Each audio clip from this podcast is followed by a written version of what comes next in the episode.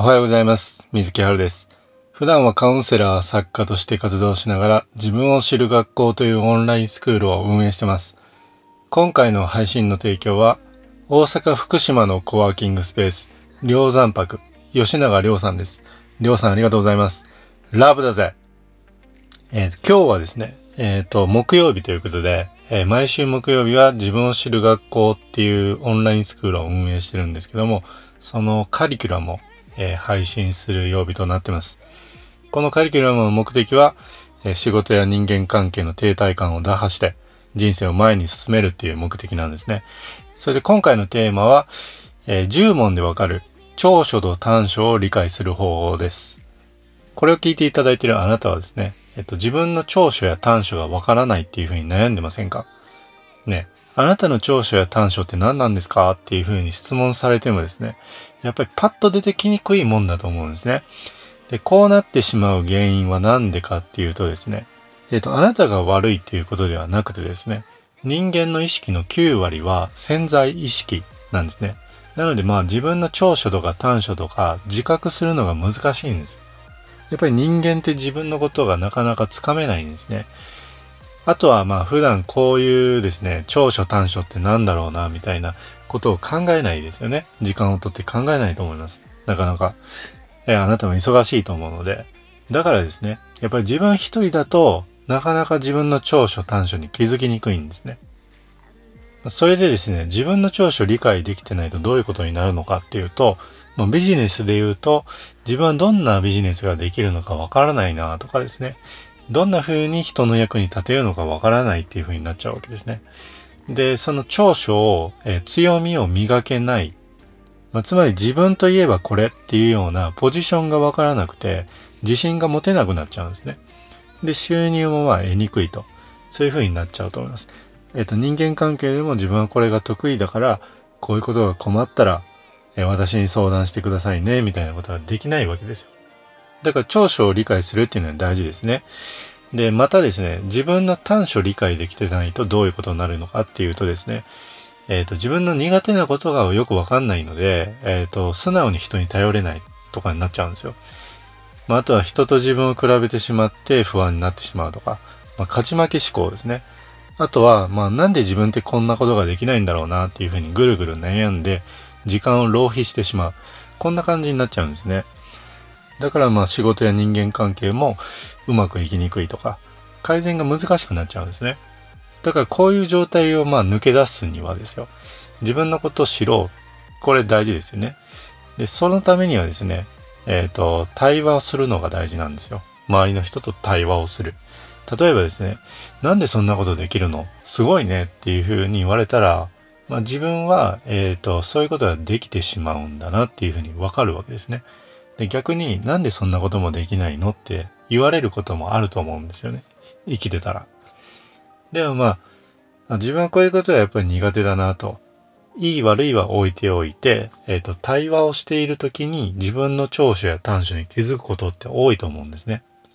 なので、質問を受けて考えるっていうのはめちゃくちゃ大事なんですよ。ということで、今回はですね、10問でわかる長所と短所を理解する方法。これについて一緒にやっていきましょう。今回のですね、長所と短所が見つかる10の質問。これは、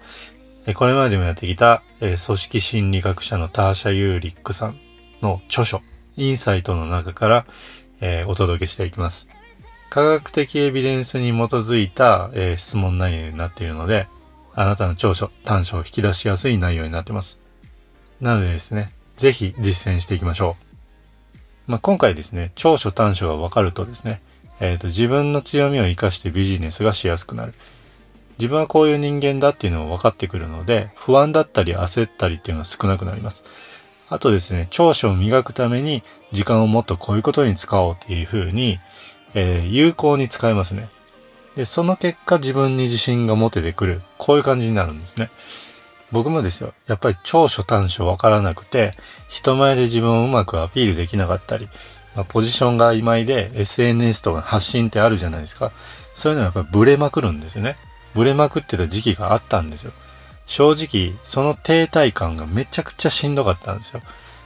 だからですね、まあなかなか普段考える機会がないかもしれないんですけども、こういう機会をですね、えー、逃さないようにしていただけたらと思います。なので、まあ今回はこの10問、えー、読み上げさせていただきます。でも、えー、質問を読み上げるだけだとイメージしにくいと思います。まあ、どれぐらいの回答を引き出せばいいのかなっていうふうになっちゃうと思うので、今回はですね、僕の回答を参考にしながら自分の場合ってどうだろうなっていうのを考えていただけたらと思います。それではまず、えっ、ー、と、長所を明確にする5つの質問、これから行きましょう。質問1です。えー、過去に多くの訓練を要さずに簡単に身につけたものは何でしょうか？特に意識してなくても身についちゃったなというものですね。えっ、ー、と、僕の回答はですね、漫画、アニメ、えー、ドラマ、映画、こういうものをやっぱり長時間、えー、見ることができると。物語を読んだり聞いたりするっていうのは得意ですね。まあそのカウンセリングをやっているのもあるんですけど、相手の方の人生経験やエピソード、悩み事を聞くっていうのもできます。で、声が穏やかっていうふうにまあ言ってもらえるので、本音を引き出しやすいと。まあそしたら整理ができるっていうことですね。まあ、こういう感じになります。うん。まあいろんな人に聞くんですけどね。まあ僕のその長所っていうかいいところって何ですか？みたいなね。本音で話してくれる人に聞く。これやっぱりめちゃくちゃ大事ですね。えー、ではですね、続いて質問2です。他の人よりも早く、あるいはうまくできるように思えるものは何ですか？なんでこんな周りの人って遅いんだろうな、みたいなのってありません？そういうものですね。えっ、ー、と、僕の回答は、えっ、ー、と、大量の知識、情報をメモして集める。で、それを編集して分かりやすく伝えるですね。まあですね、えっ、ー、と、ツイッターとか僕の発信を見ていただけると確認できると思うんですけども、図解で短い時間でその知識やテーマについて理解をしてもらえるっていうのを、そういう発信をしてるんですね。だからまあ情報を大量に集めてですよ。それを編集してコンテンツにしていくっていうのが得意ってことです。まあこういう感じでメモで、えー、と言語化していくっていうのが大事ですね。えー、そして質問3です。えー、どのようなタイプの仕事で自分が一番生産的だなと感じますか？え、僕の回答はですね、やっぱりまあ機械的な作業ではなくて、人と向き合うっていうことですね。で人生をインタビューしていく。うん、経験だとか、人生経験だとか、そういう中での学びがどういうものがあったか、みたいなのを聞くのが好きですね。なので、まあ、うまくいかないことも聞かせていただいて、まあ、それで失敗談なんですけど、その失敗談の中からの学びっていうのもあるので、全部がやっぱり大事なことですよね。なので、まあ、まあ、クライアントの方とかメンバーとですね、こう話してて、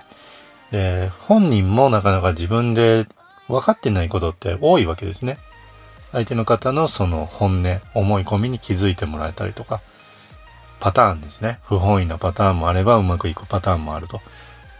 で、まあそのなりたい自分になるためのアクションを具体的に考えたりとか、その習慣化をサポートするっていうのも好きですね。なのでまあ人と向き合うっていうのがテーマだと思います。